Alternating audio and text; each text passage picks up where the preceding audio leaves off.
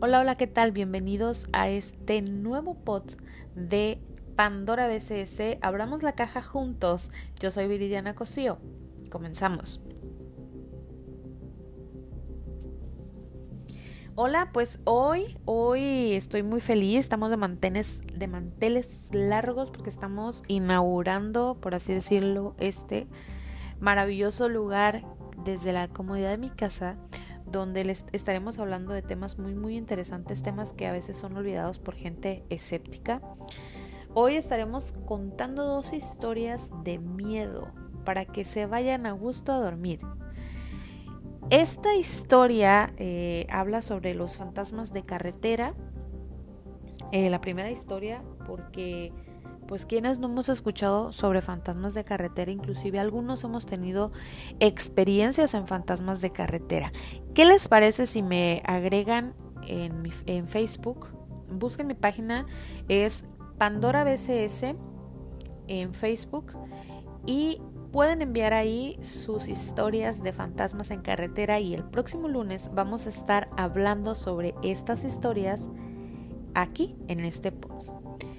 Ahora vamos a comenzar eh, sobre, vamos a hablar sobre una mujer que se aparece en la carretera. Lleva circulando siglos y siglos, adaptándose a los distintos medios de transporte. Consiste básicamente en que una mujer hace autostop al borde de la carretera. O sea, con el dedito marca y pide raite, ¿no? Un coche básicamente se detiene y la sube a la parte de atrás.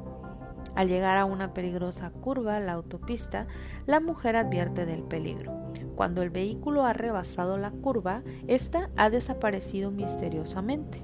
Luego el conductor o la conductora se enteran de que hasta este punto una mujer trágicamente murió.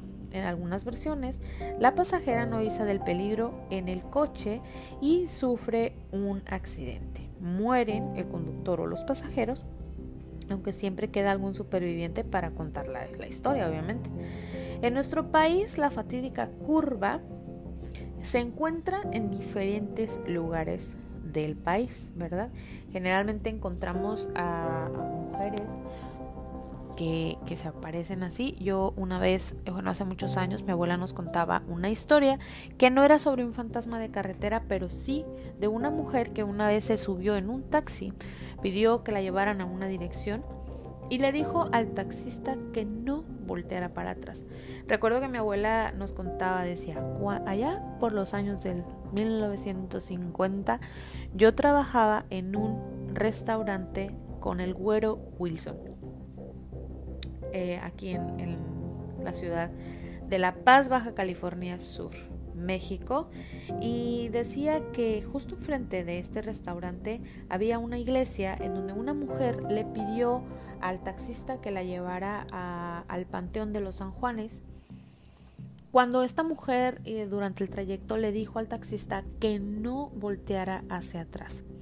Al momento de llegar al Panteón de los San Juanes, este le dio varias vueltas al panteón y le dijo que si en dónde la iba a dejar. Misteriosamente la mujer desapareció del vehículo sin siquiera dar las gracias.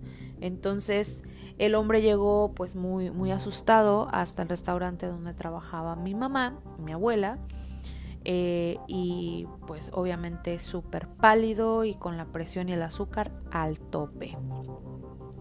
La verdad es que este tipo de historias sí resultan un poquito, eh, pues digámoslo así que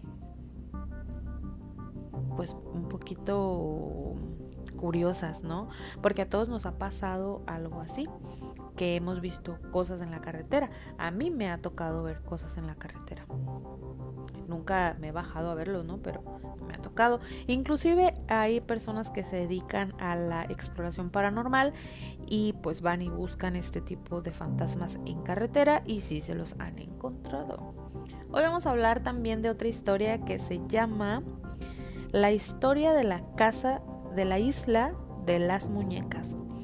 Fíjense que esta historia yo ya la había escuchado, inclusive hasta también en un programa de televisión de búsqueda de lo paranormal. En, ya había visto yo una historia sobre este lugar.